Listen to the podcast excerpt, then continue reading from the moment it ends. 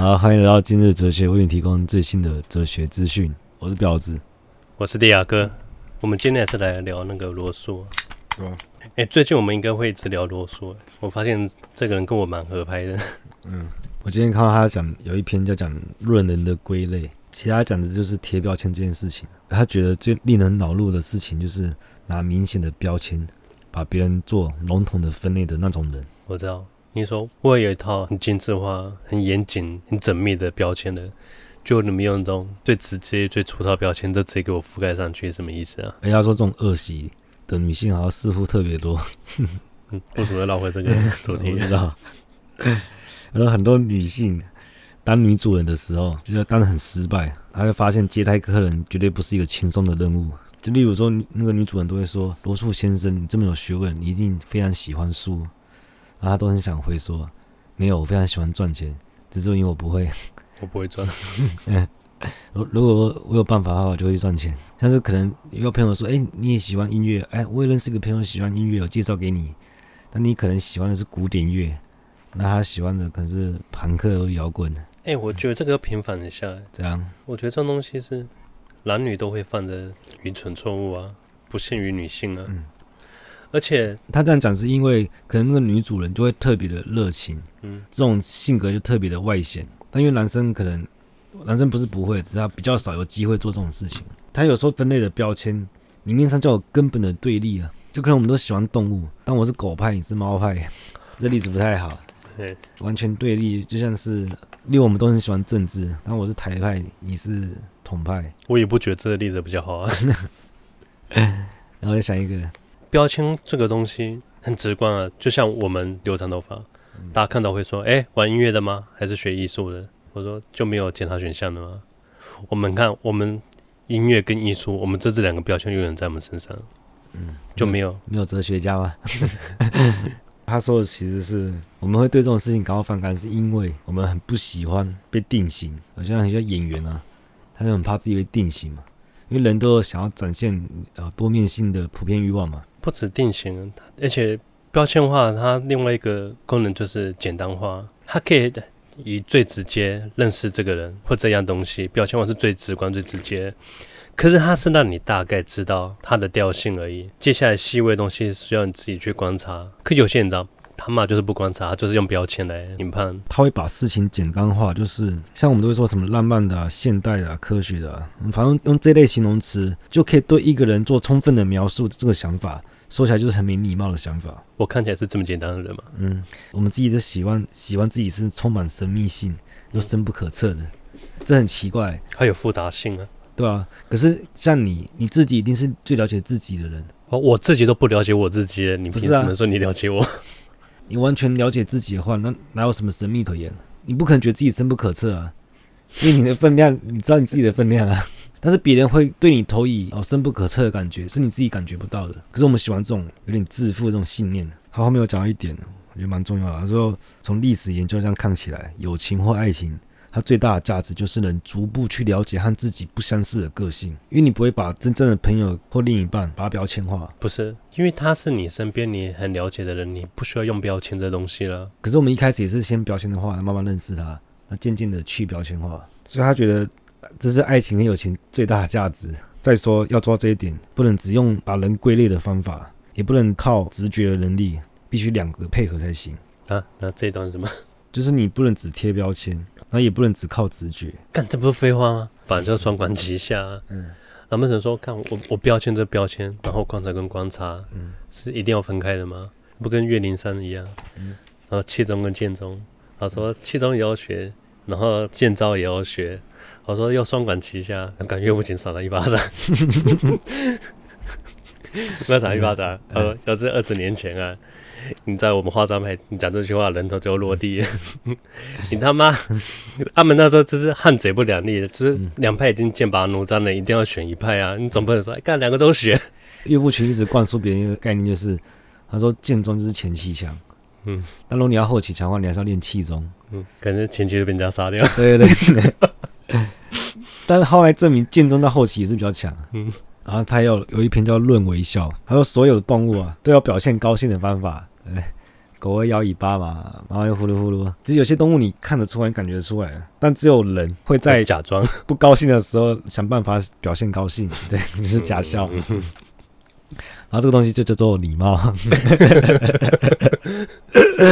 还被认为是人的一种长处。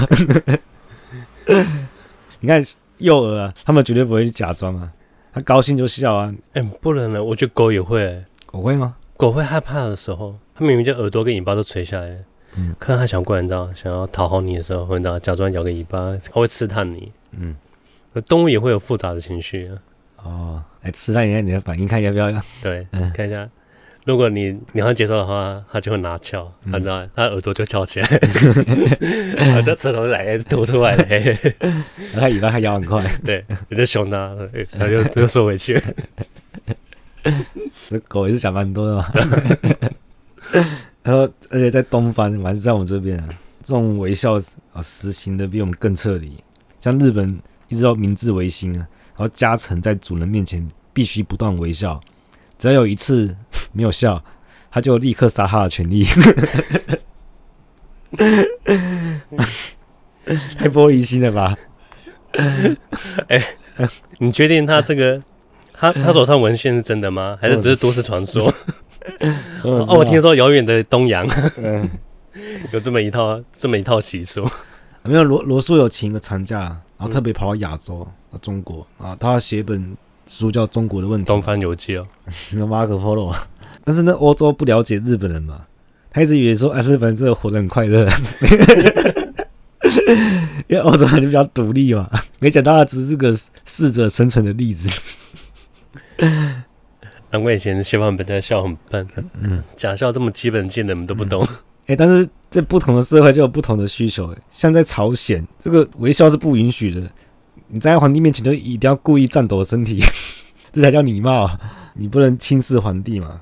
他说在英国也的管家，我们在电影里面看到那些管家很绅士的，他们也是不会笑的。而且无论主人讲什么好笑的事，他都不会笑。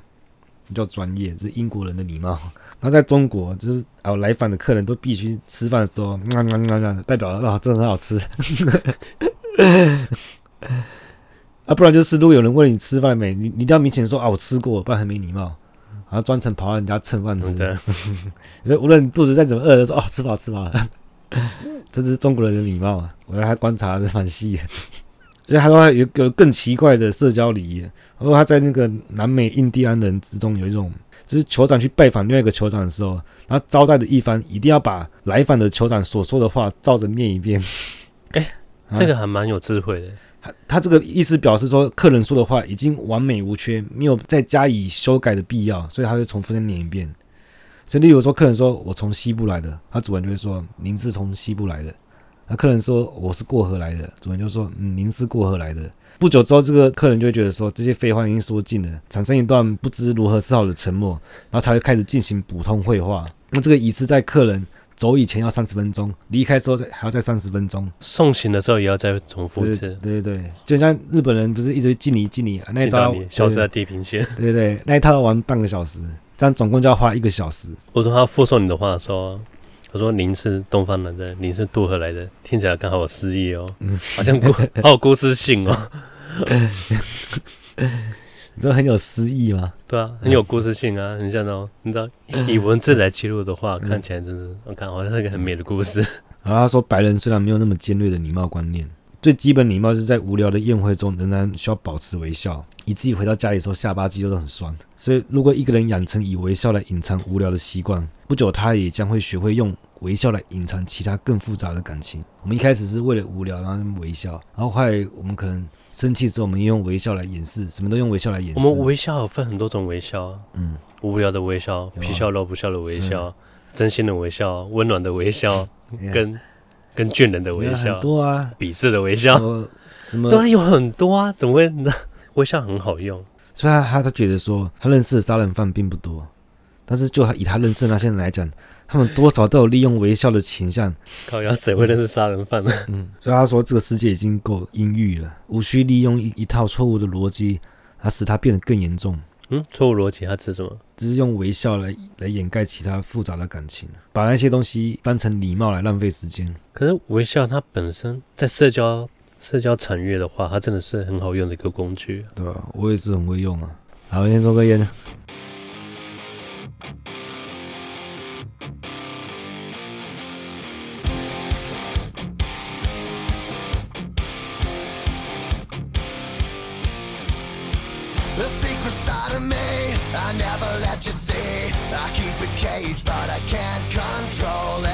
so stay away from me. The beast is ugly. I feel the rage and I just can't hold it. It's scratching on the walls. In the closet, in the halls. It comes awake and I can't control it. Hiding under the bed. In my body, in my head. Why won't somebody come and save me from this? Make it end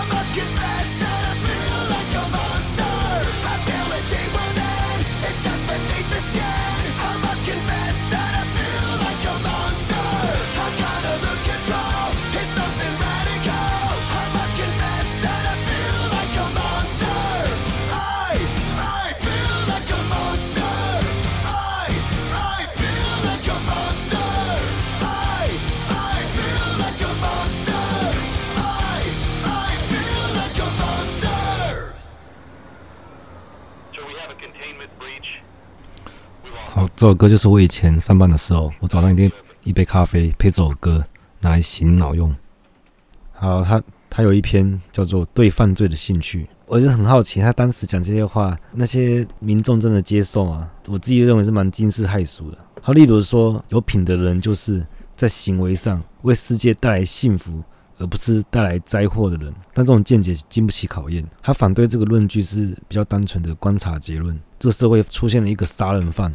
然后他把一个孤独的年老的守财奴杀害后埋在花园里面。那这样一个人的行动，他是不是增进了人类的幸福？哪里？你看受贿的不仅是这个吝啬老人的继承人，他马上可以获得遗产啊，然后是揭开罪犯跟判罪立功的这些警探，然后会升官啊，而且会暂时忘记平日的烦恼。那民众觉得对一件事情激动起来，这一切幸福还不够，就是来自于这个罪犯啊，还不够啊。嗯，世界少了一个吃闲饭的人。他没有生产力，然后然后消耗世界的资源，对啊，也没有为社会带来什么幸福感，罪犯还比较有功劳，但是这个罪犯还得不到任何的感谢，所以要给他正式的报酬，真是的确蛮困难的。所以你要奖励这个犯罪，报酬，他他为这个社会带来这个。话题性嘛什么的，但是他不能收到任何报酬啊，他变成我鼓励犯罪啊。你杀死他带的好处，只是我们的道德观无法接受这些东西啊。因为他有讲到，有些杀人犯就是因为做了他们心中不敢做的事情，而觉得很爽嗯，所以他觉得至少在这方面应该帮他立个铜像，纪念他对大家无私的效劳。跟我们那天看那个概括家族一样啊，干，他们明知道一群人杀杀了一个老人，他们本来很慌张。因为他们一直认为他是个无辜老人，然后解决后发现啊，看原来是三 K 党的恶棍，啊，大家知道，他心里就全部大家都释怀。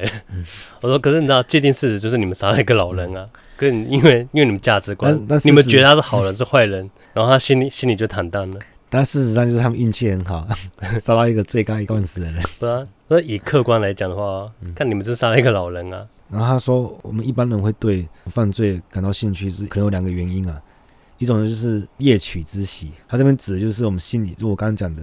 心中的幻想被解放，做到你做不到的事。对对对，这种快感恐怕是人性中最强而有力的要素，强过大家愿意承认的程度。我觉得这一篇是蛮值得思考的，就是大家愿意承认绝对的恶会给大家带来微微的幸福感吗？然后他在论体罚里面也有提到这一点，在他最近发现来体罚人的痴刑复活了，那痴就是那个鞭笞的笞，反正鞭刑了。然后他认为就是宣判这个痴情的法官会表现得痛快。被认为是这种道德情怀所驱使的，但实际上它是残酷本性的那种发泄。愤慨是人的自然情感，那很自然就产生给他们严厉处罚的想法。但如果我们的目的是为了预防犯罪，而不仅仅是在给处刑的人快感，那我们应该就更合乎科学的态度。对犯罪的愤怒，如果左右了刑法，它是否能够奏效呢？它是这个问题属于心理学、教育学、社会学、经济学，那这这是一个非常困难的问题啊。如果我们盲目的激愤的状态来处理的，未必是最好的方式。所以，假如人类变得更科学，这野蛮的习惯就不再被允许了。这蛮值得思考的。我们今天聊到这，拜。